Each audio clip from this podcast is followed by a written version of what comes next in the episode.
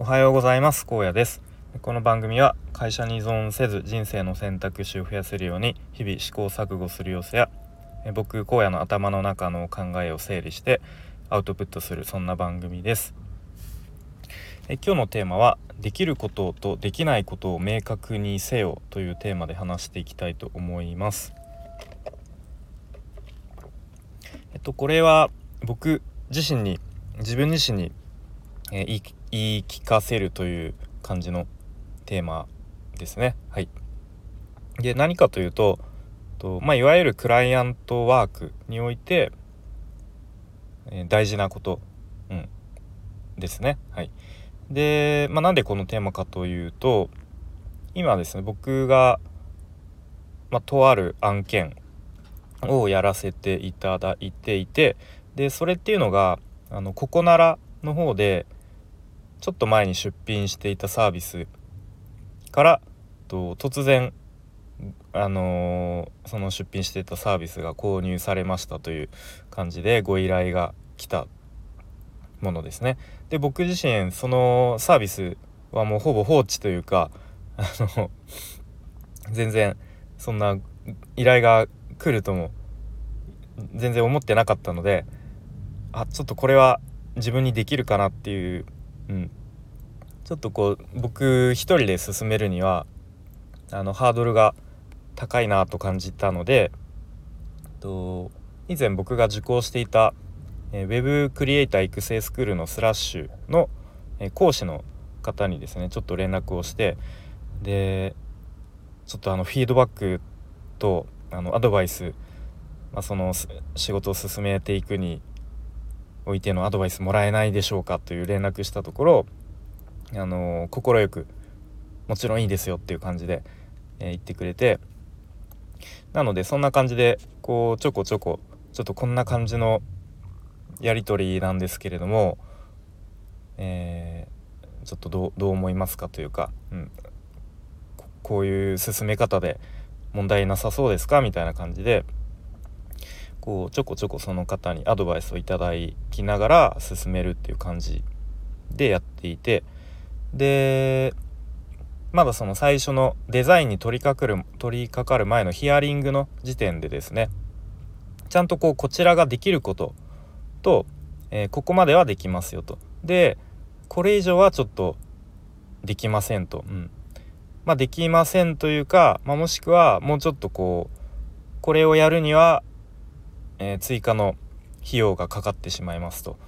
いうことをちゃんと事前に伝えてでお互いの共通認識として持っておくこと、うん、これがすごく大事ですよということ。を、うんえー、アドバイスをいただきまして、でまあそれをですねちゃんとここまではできますと。でここからこれ以上はちょっと今の時点では難しいですっていうことをお伝えしてでやっぱり伝えた後ですね。あなんかそういう言い方言い方っていうかもちろんあの丁寧に説明した上で、うんえー、そういう形で進めてもよろしいでしょうかっていう感じで、えー、お伺いをしたんですが、まあ、相手からのお客さんからの返信がですねでそれによってじゃあちょっと今回はやめますみたいな感じにまあなったらどうしようかなとまあなったらなったでまあ仕方ないのかなと。うん。まあそんな感じちょっとドキドキしていたんですがまあ結果的に分かりましたと。じゃあそのように進めてくださいという感じでお返事をいただきとりあえずうん。良かったなということですね。でやっぱり最初にこうこちらができることとできないことをはっきりお伝えしておかないとなんとなくお客さんからしたらこれもやってもらえそうだなとか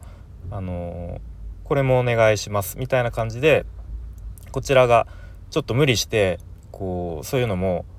受けてしまうとやっぱど最終的にこちらが割を食う感じになってなんとなくモヤモヤっとしてしまったりとかですね。うん、で逆にこう途中で「いやちょっとそれはやっぱりできません」っていうとお客さんからすると「えー、ちょっと最初に言ってほしかったな」みたいな感じでうん、やっぱモヤモヤっとしてしまうと思うのでここはちゃんと最初の、うん、ヒアリングの時点でちゃんとお互い共通認識として持っておくということが大事なんだなと改めて思いました。うん、でまたあと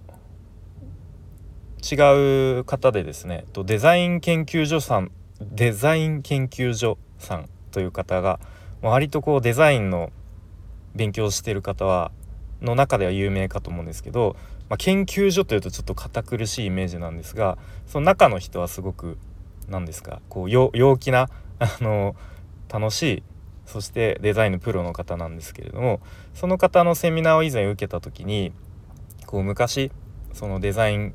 まあ、通称デデザケンさんと呼ばれていますがそのデザケンさんが昔クライアントワークでこうちょっと疲弊してあの10円ハゲができたことがあるというエピソードをお聞きしてやっぱその時も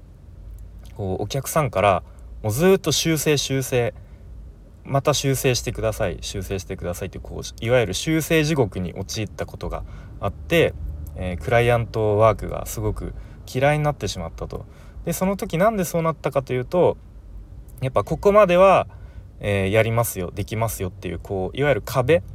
壁を作らなかったことが原因だったと。うん、なので、まあ、そのセミナーの時は皆さんはちゃんとこう一個ずつ壁をここまで進んだらえー、まあ戻れないですよというかまあ一旦こうこ